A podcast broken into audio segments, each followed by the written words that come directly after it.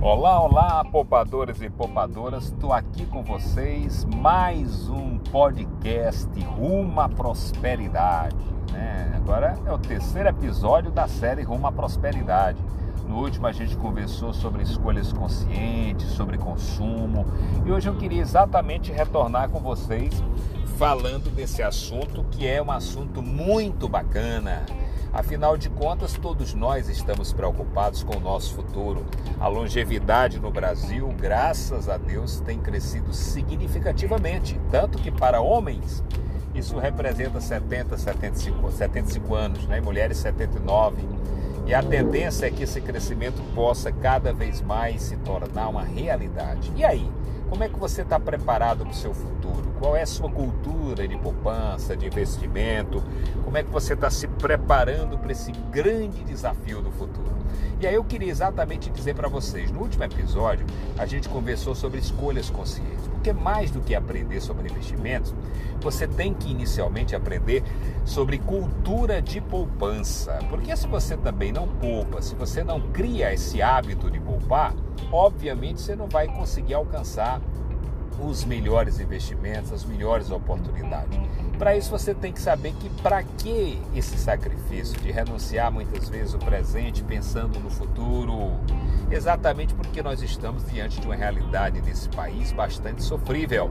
Nós temos hoje, por exemplo, uma previdência social cada vez mais sacrificada. E agora com essas mudanças recentes, custa mais para se aposentar e você recebe menos. Diante de tal fato e tal circunstância, cabe a cada um de nós abrir os olhos para o futuro, pensando numa previdência para o futuro, porque quando chega a velhice, a gente tem que viver da melhor forma, da melhor maneira possível. E não dá para viver assim com contas atrasadas, sem ter dinheiro para comprar seu medicamento, para fazer a reforma na casa para garantir uma maior segurança para você, o plano de saúde aumenta. Então, como é que você está se preparando para isso? É essas questões que devem lhe inquietar para que você pense na cultura de poupança, de todos os meses você guardar parte do seu dinheiro para os seus investimentos. Uma outra coisa importante, gente, é que no país que nós vivemos, cada vez mais se torna necessário uma cultura previdente. Porque a saúde pública nesse país é uma lástima. Nós pagamos impostos, juros escochantes, mas infelizmente os serviços públicos são demasiadamente precários. E aí, diante de tal fato, tal circunstância, eu queria exatamente dizer para vocês que é preciso criar uma cultura de poupança, mas ela passa necessariamente pela superação dos gastos desnecessários, supérfluos, das necessidades que muitas vezes vocês criam para vocês a partir do que o outro consome. Eu tenho que ter aquele melhor carro, o melhor telefone, o melhor é, a roupa de, de, de marca, quando na verdade isso tem pouco significado. Hoje nós temos que ser de fato mais minimalistas, viver com menos, né? não ficar preso a essa realidade material. O importante é ter a previdência necessária para equilibrar. Isso não quer dizer que você tem que ser avarento, que você tem que fazer, deixar de fazer as coisas que você gosta, os seus objetivos, o lazer, não.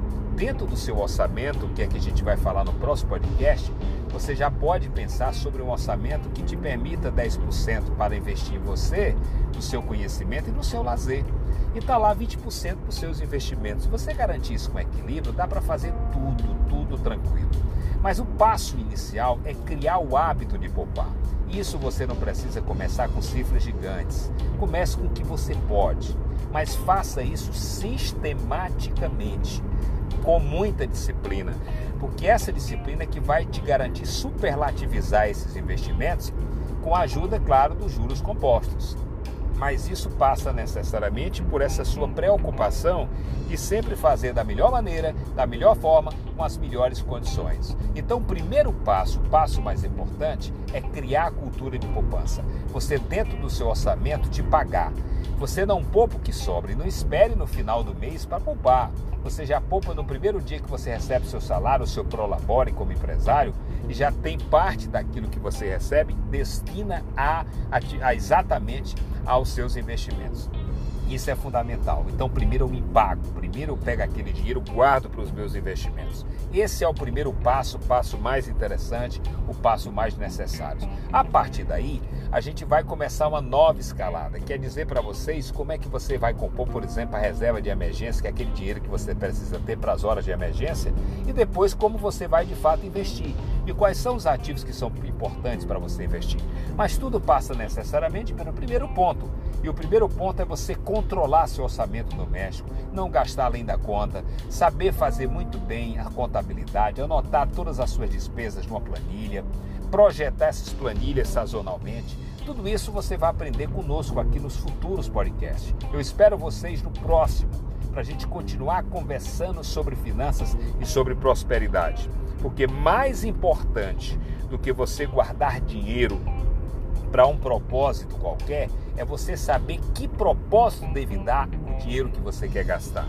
Isso passa, por exemplo, os seus sonhos, seus sonhos de consumo, aquela viagem, a casa própria, você termina às vezes comprando em 35 anos, endividando a família toda, quando poderia reunir as condições necessárias para que possa comprar à vista, com desconto, né? ou, ou dar uma entrada significativa para não depender, ficar a perder de vista esses financiamentos. São, de fato, escolhas intertemporais importantes que vocês vão ter que aprender a fazer para construir uma cultura de poupança que de fato seja interessante para você, que te dê um retorno na sua vida, na sua tranquilidade financeira com a sua família. Isso passa, gente, obviamente, por uma disciplina.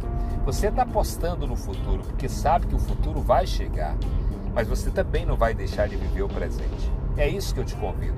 No próximo podcast nós vamos conversar sobre orçamento doméstico, orçamento familiar. É o primeiro passo decisivo para aí você estabelecer um valor, um percentual para os seus investimentos. Até o próximo, um forte abraço a todos.